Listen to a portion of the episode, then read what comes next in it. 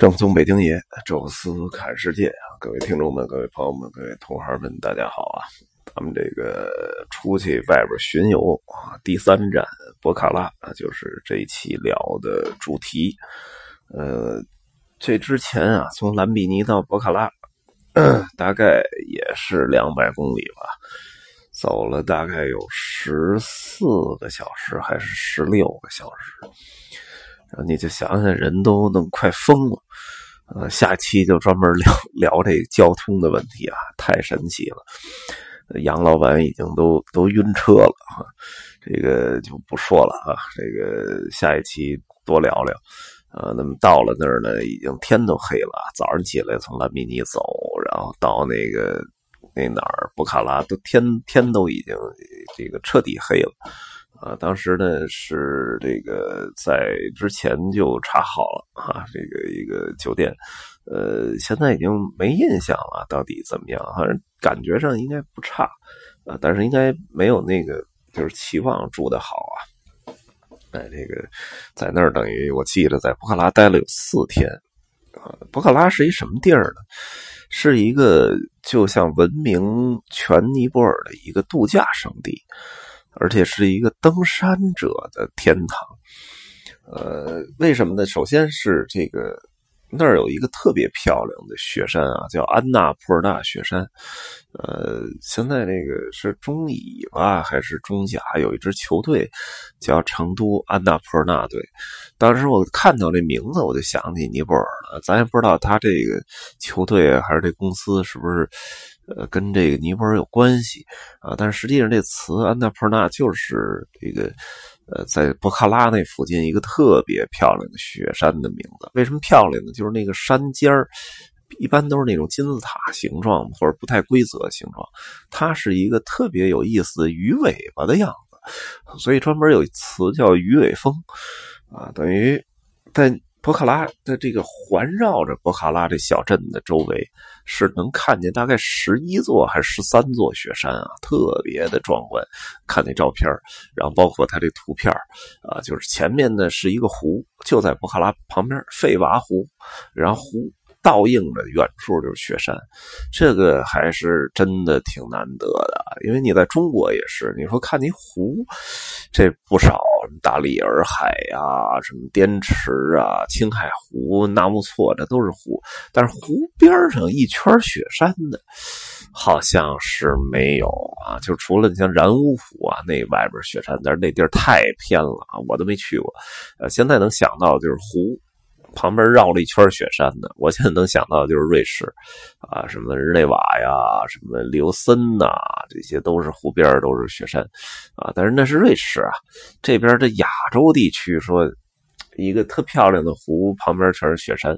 就是博卡拉了，所以这地儿是整个的南亚地区，就不光尼泊尔、印度啊什么的都是愿意来这儿度假，所以那儿的游客特别多。虽然那地儿不是世界文化遗产啊，但是。去的人可能反而比前面两站要多，而且王室啊，就是当时的王室在那儿还有专门的一行宫那儿度假啊。因为我们特别说一句啊，就我们去那时代还不是共和国呢，就是尼泊尔还在共共和军还在山里边打游击战啊。我们去那时代还是就是属于叫王王室时代，尼泊尔王国，然后。而且正好是那个叫王宫血案没发生几年，所以我们到博卡拉呢，还有跟当地人聊到这个的时候，好多人都跟我们说到同一个话题，就是这王室血案的事儿，觉着还挺有意思啊。这个稍微跟大家说两句啊，也挺逗的啊。就是这尼泊尔这王国这历史还是挺长的，最后一任王朝呢也持续了好长时间啊。但是到这个时代呢，确实有一点这个。都共和国了嘛？旁边印度也好，什么都共和国了啊。那这个时代，就是尼泊尔可能也有这呼声，但是因为老国王特别好啊，人挺好的，然后包括他的小王子也是那种就是很很新派的，就是还愿意就是把一些呃权利还给人民这种啊。但是小王子呢，就人还比较那个，就是。已经比较西化那种思想了，就是已经不是说要娶一个什么尼泊尔当地的什么大贵族啊什么的，就找了一平民，呃，这点就特像一些那个这个比较经典的那些这个有关王室的故事啊，找了平民，然后全家就不同意，然后百般的阻挠啊，然后最最后就是说这个小孩最后是疯了，然后拿着枪进去，然后把整个这个王室自己家人什么的全都给枪杀了，然后最终自杀了啊。完了就是说这王室血案，说整个王室全死了，哎说不是，还说正好这个这个皇帝就是国王的弟弟。啊，亲王叫贾兰德拉，哎，在这博卡拉这度假呢，啊，而且是全家人都度假，一个不少啊，他这分支一个不少，全在这度假呢。正好躲过王室选，回去之后就是其他人都死了，那就剩他了，呃，所以他就变成尼泊尔国王了。啊，这个，呃，就是你听着就觉得有点不太对啊。这个，因为胜利胜利者书写历史嘛，这个到底王室发生什么血案了？到底是不是真的是那小王子疯了，然后把全家人都都给击枪杀了？这存在很大疑问啊！因为这个一般这个简单的推理，你就推理一下，这谁是这次惨案的最终获益人，那就就可以推出很多这个这个。你能想到，因为这种事儿在中国历史上发生太多回了，什么那个，先能想到那赵光义那烛影斧摇啊，这个呃，就是说赵光胤自杀了，这这都都特可笑。包括了那个，就是这种，尤其这种弟弟篡位或者是什么那个那个皇二子皇庶子篡位，这都都基本上剧情都差不多啊。这贾南德拉呢，当国王呢，他这人呢。人品又特让这尼泊尔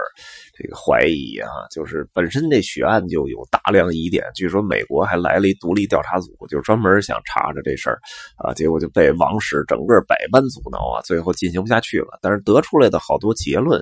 也是，就是这达恩德拉有巨大的这个这个这个疑点啊，那么他人又比较，嗯，就是咱们说叫德行值较低啊，所以整个这个。国家就特别不服他，然后各种游击队，然后反抗要共和。其实到最后我们走的时候，已经就是开始接近谈判了。到最后我们走了没几年，就变成共和国了。等于这个处心积虑啊，最终得了王位也没干几年，就变成末代皇帝了，还挺讽刺啊。所以这个还是就在博卡拉聊到了好多这这关这方面历史啊。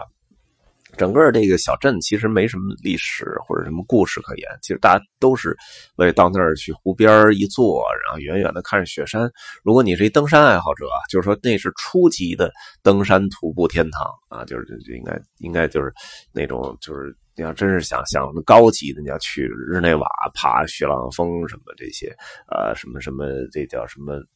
蒙布朗啊，勃朗峰啊，或者去智利什么那十大什么徒步圣地。啊，但是到这儿呢，基本都是比较简单的啊，这个海拔也不高啊，然后路线还很丰富啊，很多那个外国的爱好者专门是到这儿爬山。我们也没这爱好，说就看看雪山就完了，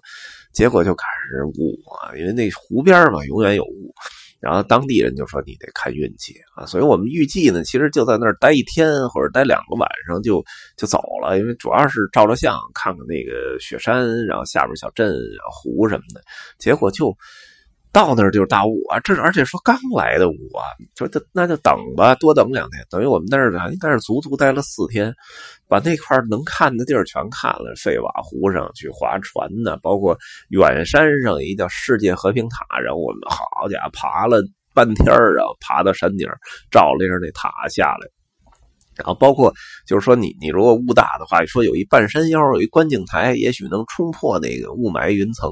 啊，到那儿，但是那儿就没法爬着去了啊，就确实有点远。我们当时还租了一摩托车啊，这个杨老板啊，就是摩托车达人，到处骑摩托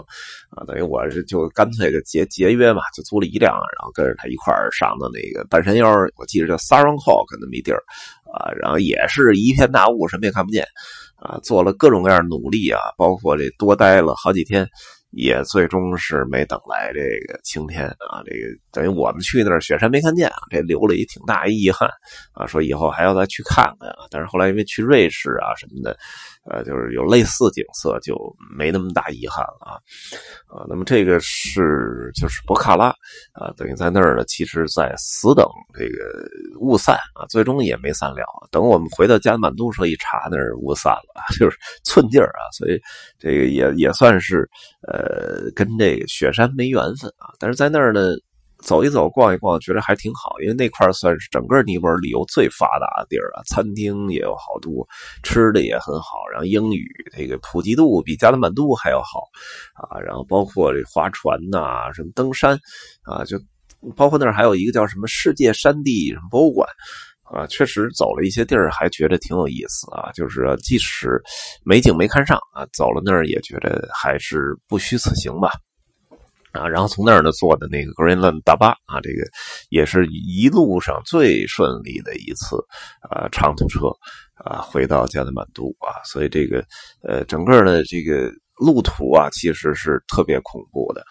啊，大家如果有有原来有去路尼泊尔是自己坐车去啊，就是报一团队，有那大巴的那种，可能还好一点。呃，如果你真是自助游，然后坐那种就特别便宜廉价当地人那大巴，可是太痛苦了啊。那下一期呢，就专门跟大家聊聊这路途上的这些个呃公交车和这个大巴车的各种奇遇记啊，这个也挺有意思啊。那么。等大家啊，期待下期。